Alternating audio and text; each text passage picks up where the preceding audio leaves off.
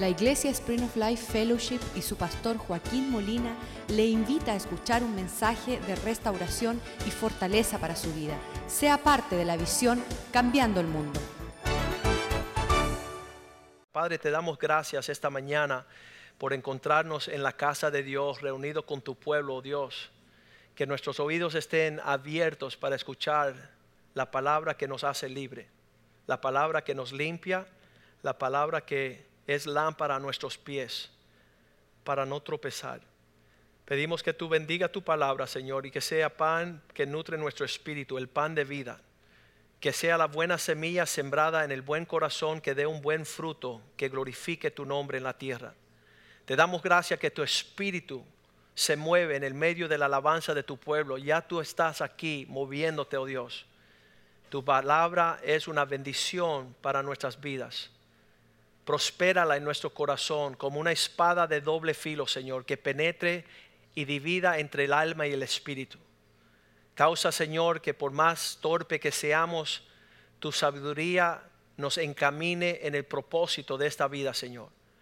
Quita un corazón pródigo, un corazón alejado y distante de tu propósito.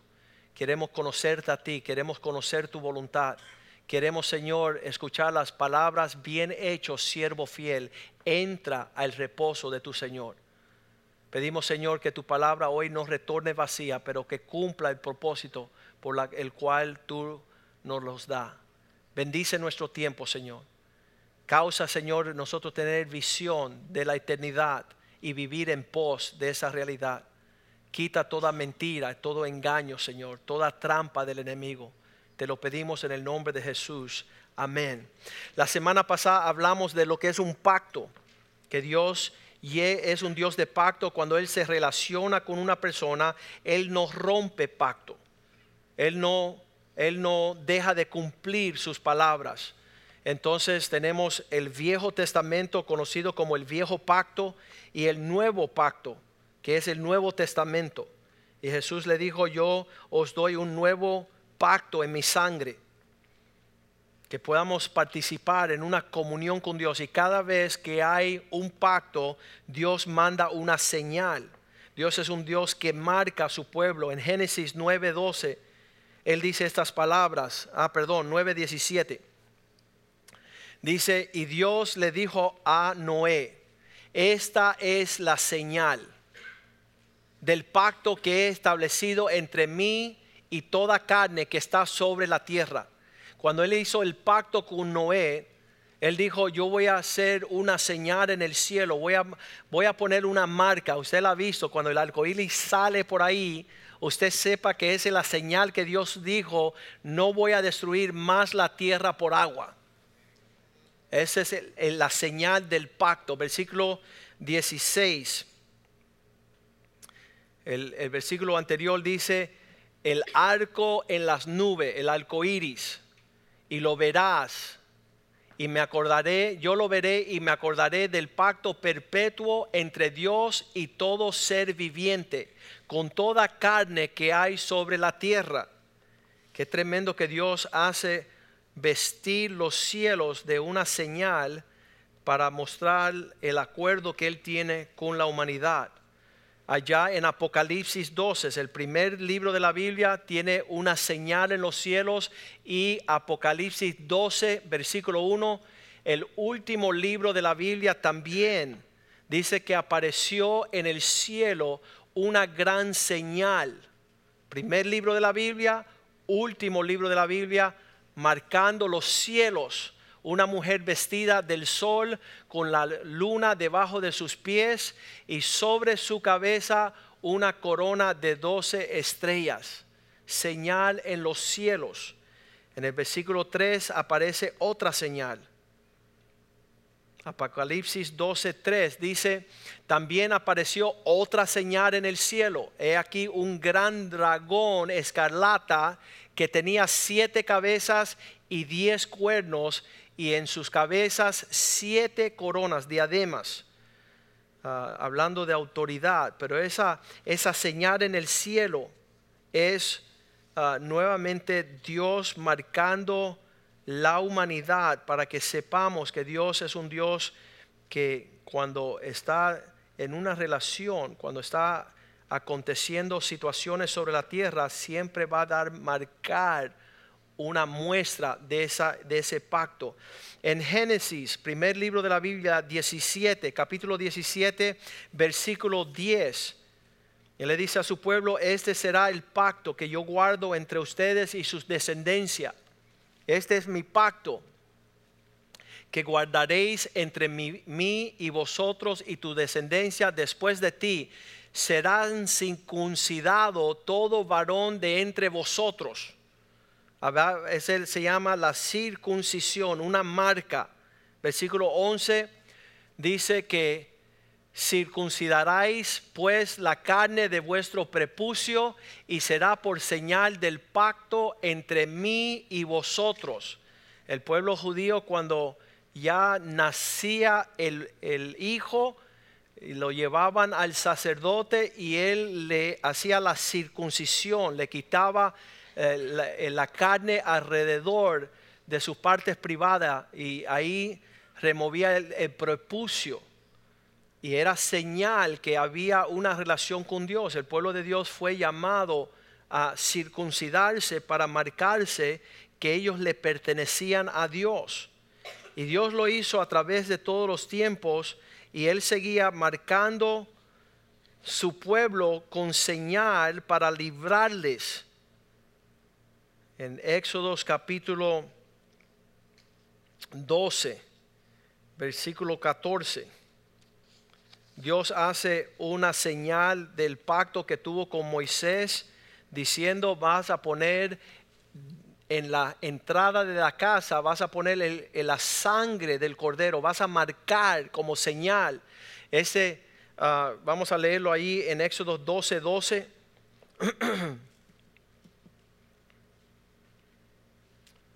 Pues yo pasaré aquella noche por la tierra de Egipto y heriré a todo primogénito en la tierra de Egipto y así de los hombres como de las bestias. Y ejecutaré mis juicios en todos los dioses de Egipto. Yo Jehová haré esto. Versículo 13. Pero usted pondrá la sangre y será por señal en las casas donde vosotros vivan y veré la sangre y pasaré de vosotros y no habrá en vosotros plaga de mortandad cuando hiera la tierra de Egipto. El arco iris en los cielos, lo que es la circuncisión en el cuerpo, la marca de la sangre sobre los linteles de las eh, puertas. Versículo 23 decía que cuando Dios pasaba por las casas, porque Jehová pasará hiriendo a los egipcios y cuando vea la sangre en el dintel y en los, ah, dos, en los dos postes, pasará Jehová aquella puerta y no dejará entrar el que viene a destruir, al heridor en vuestras casas para herir, para causar ah, muerte. En capítulo 9 de Ezequiel, versículo 4, otra señal Decía el Señor, van, a entrar a los ángeles a Jerusalén. Ezequiel 9, versículo 4. Dios le dijo a los ángeles, vayan, entren a la ciudad, en el medio de la ciudad de Jerusalén, y ponle una marca, una señal en la frente de los hombres que gimen y claman a causa de todas las abominaciones que se hacen en medio de ella. Dios le dijo, entra a este pueblo y ponle un, una marca en la frente de cada persona que es genuina en la casa de Dios, genuina entre el pueblo de Dios. Queremos pensar que todos los que estamos aquí estamos en serio, pero si el ángel entrara este día hubiera una marca en la frente de aquellas personas que son auténticas. ¿Cuántos saben que Dios sabe discernir esas cosas? Nosotros podemos pensar, oh, ese sí es santo, ese es santo. No, puede ser que ese no reciba la marca y la instrucción que Dios dio en el versículo 5 le dijo a los otros ángeles, usted siga a ese ángel que va marcando a los que gimen y duelen por lo que se hace mal en mi pueblo. A los otros ángeles dijeron, oyéndolo, yo pasad por la ciudad en pos de él, síganlo a él, y maten y no perdonen vuestro ojo ni tengan misericordia. Versículo 6. A los viejitos matad, a los jóvenes también, a las virgencitas, las doncellas también, a los niños y a las mujeres, hasta que no quede ninguno pero a todo aquel sobre el cual hubiere una marca, una señal, no os acercaréis. Y comenzarás dentro de mi santuario. Desde allí van a empezar a marcar y señalar y, también van a matar y van a destruir. Comiencen en mi santuario. Comenzaron pues desde los varones ancianos que estaban delante del templo. Versículo 7 y les dijo, contaminad la casa y llenad los atrios de muertos. Salid y salieron y mataron en la ciudad. Eso se llama purgar, se llama limpiar, se llama separar lo, lo, lo, que es de Dios de lo que no es de Dios. Y Dios siempre en la historia ha permitido estas marcas para separar su pueblo. En la Segunda Guerra Mundial, cuando estaban persiguiendo a los judíos, causaron que se pusiera sobre su camisa una estrella de David a María, porque el pueblo judío se había separado de Israel, entraron en Europa y se hicieron los guiaos. No tenemos relación con Dios, no le pertenecemos a Dios. Aquí estamos encubiertos. Dios no tiene plan y propósito. Dios dijo, oye, sepárame eso, ponle ahí una una estrellita y los que quieren seguir ahí no quieren salir, mátenlo. Porque yo le digo a las personas siempre, si Dios nos creó en el vientre de nuestra madre para hacer su voluntad, ¿quiénes somos nosotros para secuestrar los talentos y los dones e ir a hacernos los guiados? No soy de Dios. Y Dios va a marcar nuestras vidas, Dios va a separarnos, Dios va a causar que todos sepan que somos pueblo de Dios, que tenemos un propósito mucho por encima de lo que este mundo nos está llamando. Entonces ese ha sido el dilema de todos los tiempos y me encanta 2 de Timoteo 2:19 que dice, este es el fundamento de Dios, esta es la marca de Dios.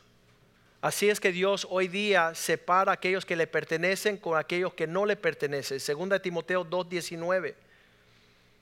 Dios conoce a aquellos que son de él.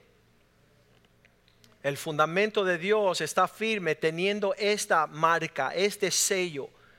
Conoce el Señor a los que son suyos. Apártese de iniquidad todo aquel que invoque el nombre de Cristo. Hay una separación. Desde hace mucho tiempo el Señor, desde mi adolescencia, me empezó a separar para sus propósitos. Hubieron tiempos donde hombres de negocio decían, mira, vamos a hacernos millonarios, vamos a hacer dinero, vamos a hacer, tú pones tu conocimiento, nosotros ponemos tu, el dinero, el capital y, nos vamos a hacer ricos. Y cada vez que yo intentaba hacer esa, esas negociaciones y esos negocios, el Señor me daba a escoger, ¿quiere ser rico o quiere ser mío? ¿Quiere hacer la voluntad mía? Y yo llegaba antes de las negociaciones y le decía a los hombres, mira, Dios me habló que si yo quisiera ser un hombre de negocio, yo lo podía hacer, tenía la libertad, pero Él me había marcado con un propósito. Y yo tenía que señalar y decirle gracias, pero no gracias. Y el Señor me decía, ¿tú quieres ser dinero o quieres ser mi hijo? ¿Tú quieres hacer famoso y, y alcanzar ganancias de prosperidad? O quiere hacer mi voluntad. Y yo seguía diciéndole a estos hombres, sabes, perdónenme, pero no puedo ir en pos de la gloria de este mundo, sino la gloria de Dios. Los abogados en la firma me decían, vente y trabaja con nosotros para que te hagas rico. Yo decía, sí, pero ya yo soy rico. Ya conocí a Cristo y tengo una herencia en el Señor mucho más gloriosa. Señor sabe separar a su pueblo. Señor sabe marcarnos. Pero una de las cosas que veo en las escrituras también, que el diablo sabe marcar también. El diablo sabe poner un tatuaje, o dos, o seis. El diablo sabe poner aretes, sabe poner ah, vestimentas. Empieza a marcarnos porque él desea separarnos también para sus propósitos, ser llevados cautivos hacer su voluntad. Y entonces es importante que nosotros distingamos ese día qué es lo que Dios está haciendo en nuestras vidas, cómo Dios nos está separando y marcando. La seriedad viene en Éxodo capítulo 4, versículo 24. ¿Cuántos se acuerdan de un hombre llamado Moisés? Para mí Moisés es el campeón de campeones. Él va a sacar 6 millones de judíos de las garras del infierno en Egipto. Está el pueblo de Dios en Egipto, esclavo, haciendo pirámides, esclavizado a las tinieblas esclavos de, maltrato y de abuso. Y Moisés está de capitán del Señor. El Señor dice, yo te escogí a ti para que vayas a librar a mi pueblo de, de allá. Y dice en este, este, este versículo me abruma a mí porque dice, aconteció que en el camino, cuando estaban por reposar en la pasada, que Dios salió al encuentro y quiso matar a Moisés. Nunca me hizo sentido este versículo. ¿Por qué Dios sale al encuentro a matar al pastor? Debe haber una seriedad en lo que Dios está viendo en la vida de su siervo que lo quiso matar.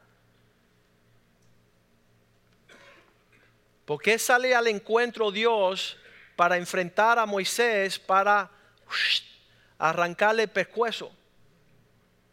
Y lo dice en el versículo 25, porque él dice que su esposa rápidamente, cuando vio que Dios lo iba a matar, dice que salió Sefora, tomó un pedernal afilado y cortó el propucio de sus hijos y los tiró a los pies de Moisés, diciendo, en verdad tú me eres un esposo por sangre.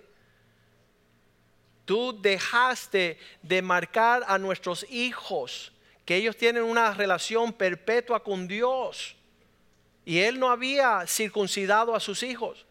Estaba en una tarea demasiado importante y Dios dice, no voy a permitir que tú dejes de marcar a tus hijos para que me pertenezcan a mí.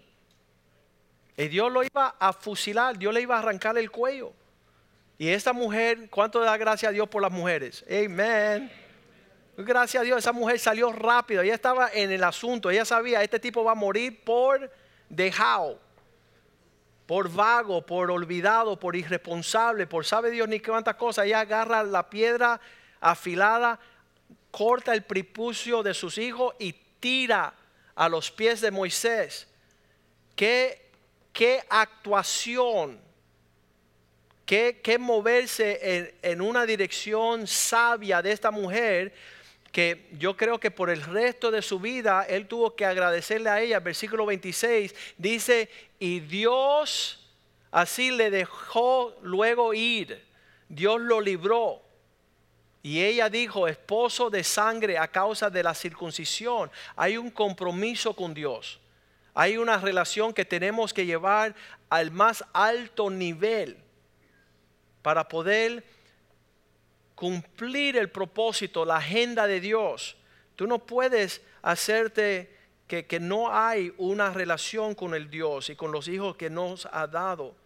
Me acuerdo cuando mi hijo tenía 10 añitos, pastor de esta iglesia yo era, y, y, él fue por primera vez ya a los 10, 11 añitos, él salió a, a, a un corte de pelo, y cuando él regresa viene con los crespos parados, como un como un, ¿cómo le dicen eso? Como una rooster, como un gallito, gallito de pelea, ¿verdad? Viene con los crespos parados.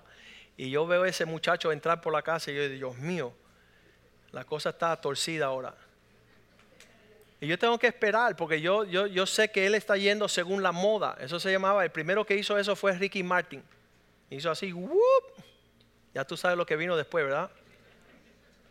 Y yo vi a mi hijo, yo decía, ¿cómo yo le digo a mi hijo que nosotros no vamos a ir en, lo que es las, las modas de este mundo?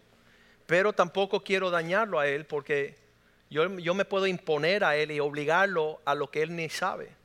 Y después él se revela y después tiene los moños por acá peor, ¿no?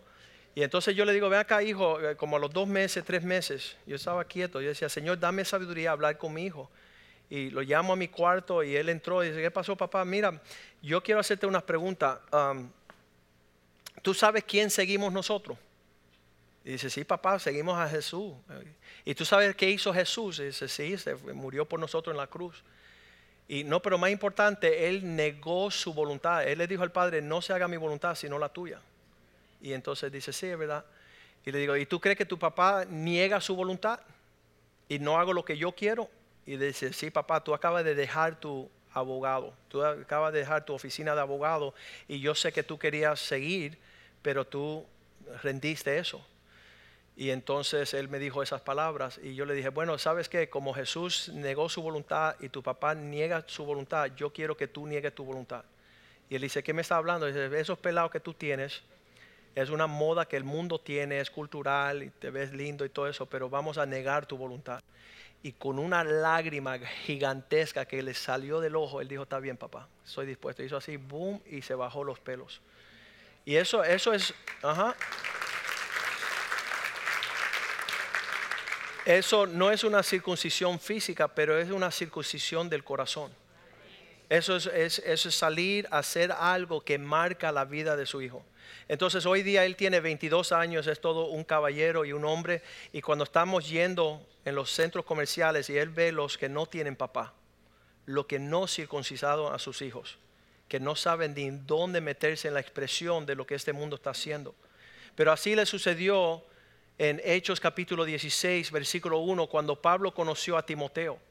Dice que él se acercó a la ciudad donde estaba Timoteo como joven y Pablo lo vio a él como una persona en Hechos capítulo 16, versículo 1, lo vio como un discípulo a la cual las personas, después llegó a Derby, hablando de Pablo, y a Listra, y he aquí que había un cierto discípulo llamado Timoteo, hijo de una mujer judía creyente, pero su padre era griego. Su padre, los griegos no circuncidaban, su padre no los marcaban, no andaban en eso. Versículo 2 dice que habiéndolo conocido a él, todos daban buen testimonio de él, los hermanos que estaban en Lista y Conia. Versículo 3 dice que lo primero que hizo Pablo, quiso Pablo que éste fuese con él, y lo primero que él hizo fue circuncidado, tomándolo y le circuncidió por causa de los judíos que había en aquellos lugares, porque todos sabían que su padre era griego si tú no te dejabas marcar, tú no pertenecías al pueblo de Dios. Eso es una cosa bien importante. Las personas llegan aquí a la iglesia y nosotros sacamos el sable para marcar su corazón. Muchos hombres dicen, ¿sabes qué? No te metas en mi vida. Esos no son aptos para marcar para el Señor. No son propicios para los ambientes espirituales. Porque en el ámbito espiritual los demonios sí saben quién se deja marcar y quién no se deja marcar. En los, diablos y los ángeles conocen esas personas que tienen una relación y un compromiso con Dios y los que no tienen.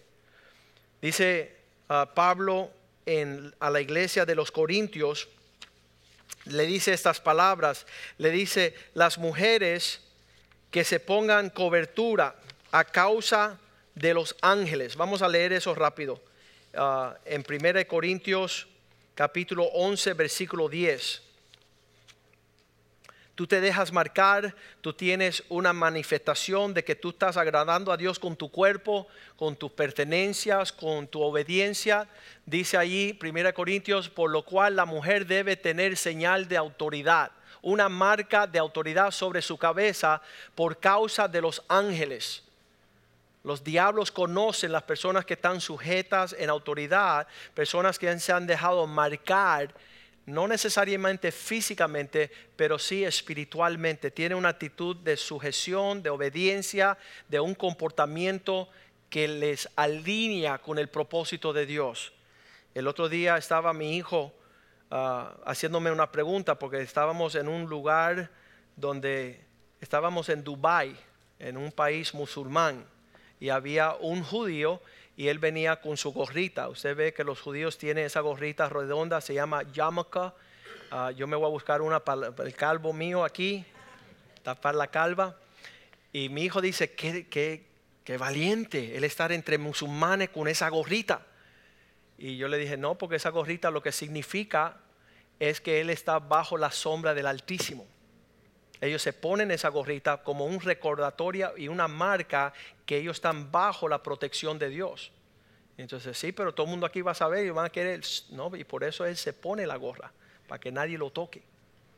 Porque él tiene a Dios que lo está respaldando.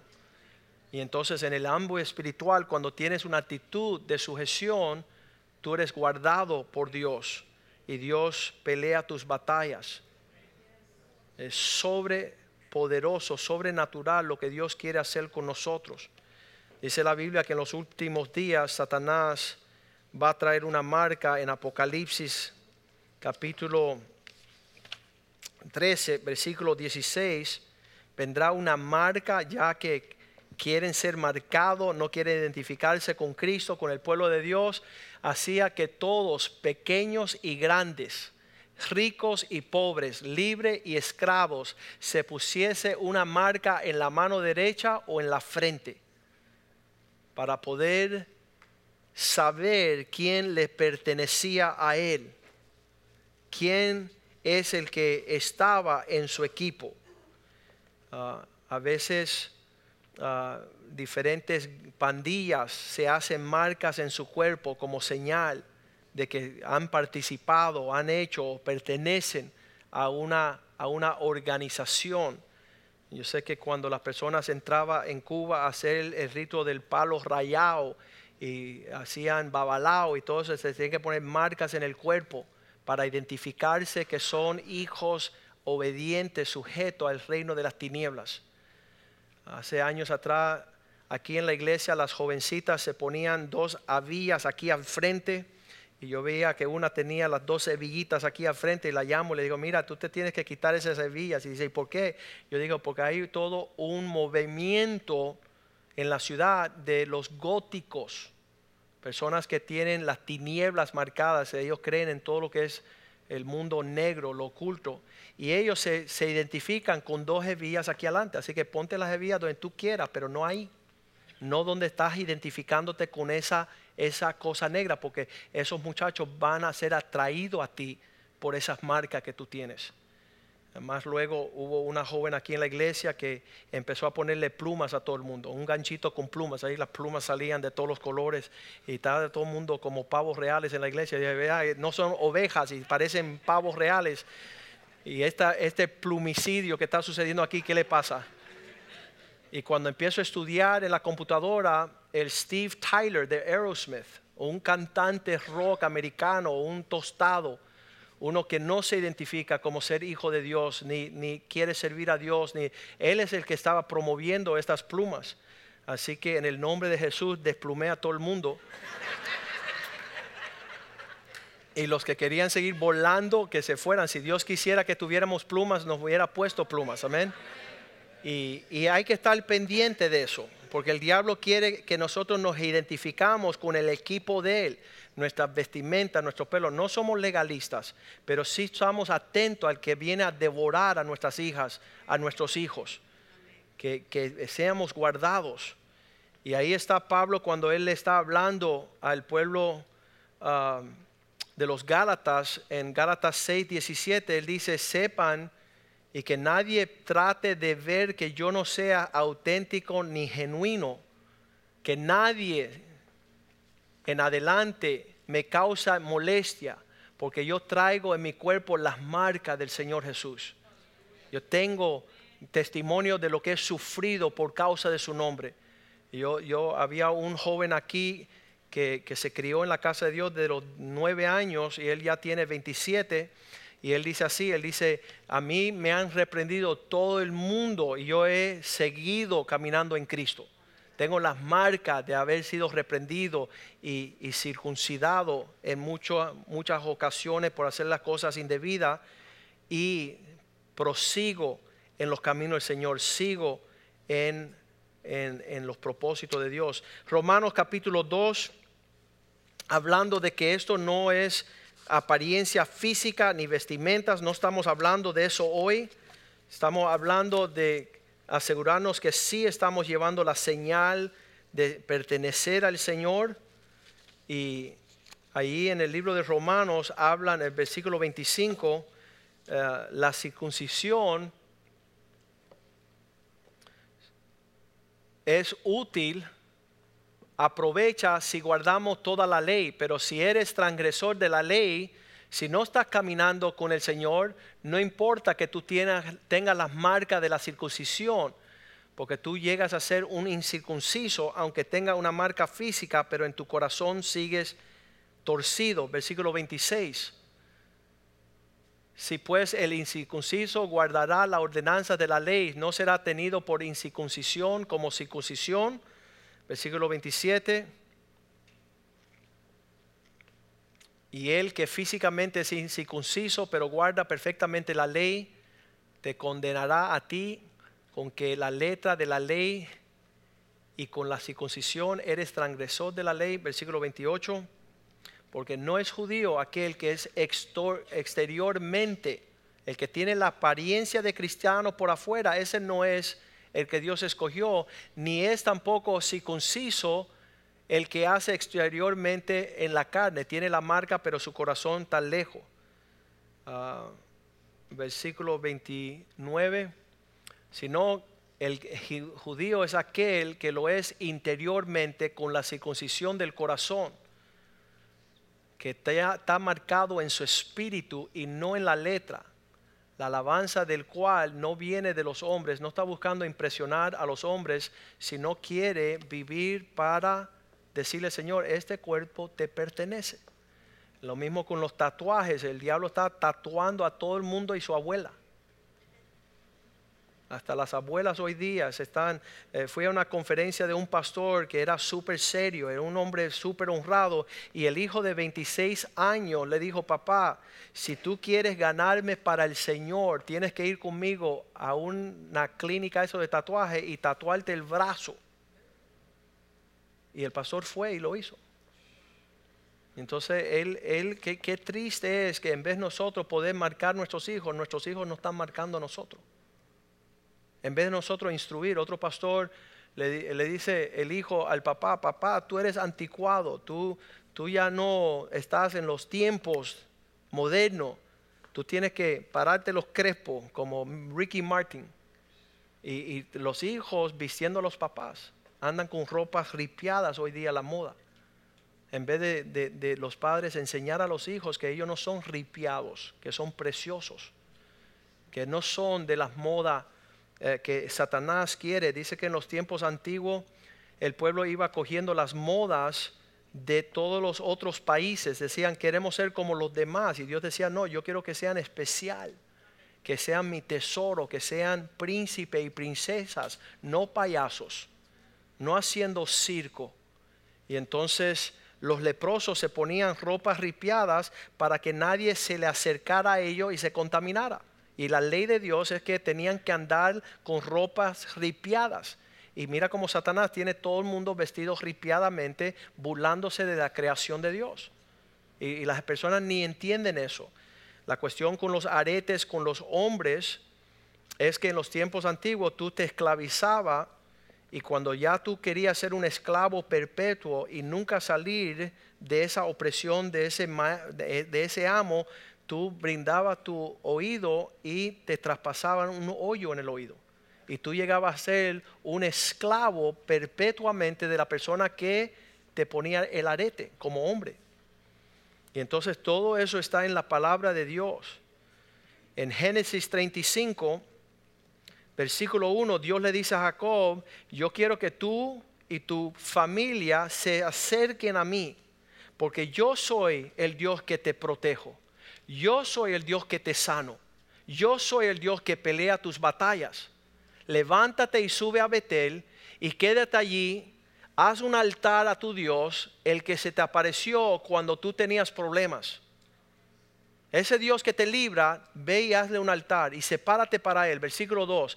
Junta, junto con tu familia. Entonces Jacob le dijo a su familia y a todos los que andaba con él, sus amistades, quiten los dioses ajenos que hay entre vosotros y limpiarse, sean limpios y mudar vuestras vestimentas. Todo eso incluía a quién tú pertenecías, lo que tú, cómo tú andabas, cómo tú te conducías, mostraba a quién tú servías.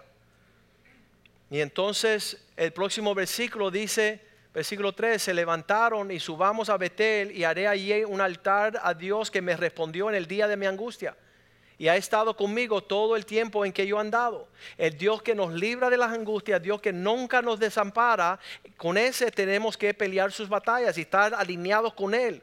No con los impíos, no con el enemigo, no con Satanás, tenemos que identificarnos con nuestro Dios. Versículo 4 dice que su, su familia Así dieron a Jacob todos los dioses ajenos que andaba con él, las cosas de mayor importancia que había en el poder de ellos, y los zarcillos que estaban en sus orejas, hasta los aretes con sombra pagana para los varones que andaban en, otras pandillas, en otra cuestión, le quitaron sus aretes, se lo dieron a Jacob y Jacob lo escondió aparte para que ellos pudieran ir, versículo, ah, el próximo versículo 5, y salieron y el terror de Dios estuvo sobre las ciudades que había en sus alrededores y no perseguían a los hijos de Jacob. Cuando tú empiezas a consagrarte al Señor, no hay quien nos pueda hacer daño. No hay diablo que se quiera acercar para ser reprendido por la autoridad que tenemos en ser identificado como pueblo de Dios.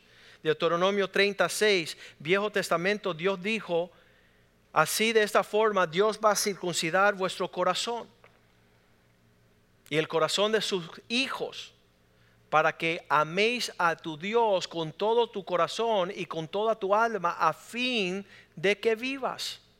Unas una muestra de nuestro amor, nuestras vestimentas al Señor de forma agradable. Muchas personas dicen, pastor, los versículos del Viejo Testamento son lindos, pero muéstrame en el Nuevo Testamento cómo esta cuestión de la marca va a ser vigente. Apocalipsis 7, Nuevo Testamento, versículo 1. A los ángeles que fueron puestos a las cuatro dice que después de esto vi a cuatro ángeles en pie sobre las cuatro ángulas de la tierra, los cuatro ángulos de la tierra, que detenían los cuatro vientos de la tierra para que no soplase viento alguno sobre la tierra, ni sobre el mar, ni sobre ningún árbol. Versículo 2. Y la instrucción fue, vi también a otro ángel que subía de donde sale el sol y tenía el sello de Dios vivo, tenía una marca y clamó a gran voz a los cuatro ángeles, a quienes se les había dado el poder de hacer daño a la tierra y el mar. Un ángel hablando a cuatro ángeles, versículo 3, diciendo, no hagan daño a la tierra, ni el mar, ni a los árboles, hasta que hayamos marcado la frente de los siervos de nuestro Dios. No vengan con destrucción hasta que primero nosotros marquemos los siervos de Dios. Versículo 4 y oí el número de los sellados, de los marcados, 144 mil sellados de todas las tribus de los hijos de Israel. Dios sigue marcando su pueblo, Dios sigue señalando a aquellos que han de ser guardados. Cuando estaba en Suiza haciendo una conferencia de 75 hombres en las Alpes, estaba ya y había un joven de 19 años con un diamante lindísimo, le quedaba precioso ahí en la oreja estábamos ministrando todos esos tres días y el final día él hizo así, boom, y se quitó el arete. Dice, ¿sabes qué? Ni, estábamos hablando de arete. Pero él sintió, yo estoy siguiendo el mundo, yo estoy siguiendo las modas, estoy tratando de uh, identificarme con, con mi cultura, mi generación. Y él se quitó los aretes y fue bien. Cuando llegamos, eso fue el sábado, el domingo fuimos a la iglesia del pastor que nos había invitado y yo veo una una mujer cogerme por el frente, así por el medio del salón y me venía encima. Y, ella dijo, ¿quién se atrevió a quitarle el arete a mi hijo? Y yo, oh, aquí está el gorila. Él estaba peleando todo el tiempo ese fin de semana de no quitarse el arete porque él tenía que enfrentar a la bruja. A una mamá que lo había marcado para que fuera un icono de la de la moda moderna. Y ahí dice, usted no tenía que haber, ah, hizo una pelea tremenda. Yo le dije, mira, hay una palabra que se llama bruja. Y es una mujer que no permite que sus hijos sean marcados para el Señor. Una mujer que está vistiendo y ofreciendo sus hijos a los demonios. En Ezequiel capítulo 8, el capítulo antes de la marca de los ángeles en la ciudad de Jerusalén, eran las mujeres que estaban marcando todos los hijos y los esposos y las hijas a servir a Tamuz, a dioses ajenos, el pueblo de Dios. Y por eso Dios trajo tanta mortandad ese día en el capítulo 9, pero no antes de señalar a aquellos que estaban marcados por el Señor. Ahora el, el dilema es, o somos vasos de Dios o vamos a ser vasos de Satanás. Vamos a ser instrumentos en las manos de Dios o vamos a ser instrumentos que van a perecer ah, en estos días. Vamos a ponernos de pies en lo que Dios nos está hablando. Estas señales y estas marcas, yo le pido al Señor que usted sepa que desde el vientre de tu mamá fuiste marcado para ser un príncipe, una princesa un instrumento en las manos del Señor. Muchas cosas profirieron sobre mí a lo largo de toda mi vida, muchas cosas para distanciarme, para desconectarme, para distraerme, para causar que yo me olvidara de quién yo soy en el propósito de Dios. De hecho, una de las cosas que hacían las las civilizaciones pasadas, los gobiernos, estos pueblos, te cambiaban de nombre. Casi todos los artistas tienen otro nombre. Y la razón por la cual tiene otro hombre, porque Satanás quiere que ellos se olviden de su identidad. A Daniel le pusieron Beltashar. A Carlos Escobar, eh, eh, eh, este vez le pusieron Charlie Sheen. Todos estos artistas tienen un apodo, tienen un nombre para que Satanás les robe lo que Dios quiere hacer. Han sido marcados en otra identidad. Y yo reprendo eso en el nombre de Jesús. Que usted pueda levantarse con la marca que Dios le da para que usted sirva a Dios y sea como las estrellas en los firmamentos perpetuamente en el propósito de Dios. ¿Qué son las cosas en nuestra vida que están tratando de marcar una identidad que no sea del Señor? Usted cuídese de eso. El Wellington Boone dice que hay personas que tratan de mejorar el valor de su existencia en comprarse un Mercedes-Benz. Y él dice, yo valgo más que Mercedes-Benz. Yo que voy a un carro que sea cualquiera que yo sea, yo soy más eminente y de mucho más valor que ese carro. Yo no me tengo que comprar un Mercedes-Benz para estar a ese filo, porque yo estoy por encima de eso. Y usted también. Usted no permita que nadie venga a cuestionar el valor que usted tiene, porque la sangre de Cristo les limpió, les lavó, les salvó.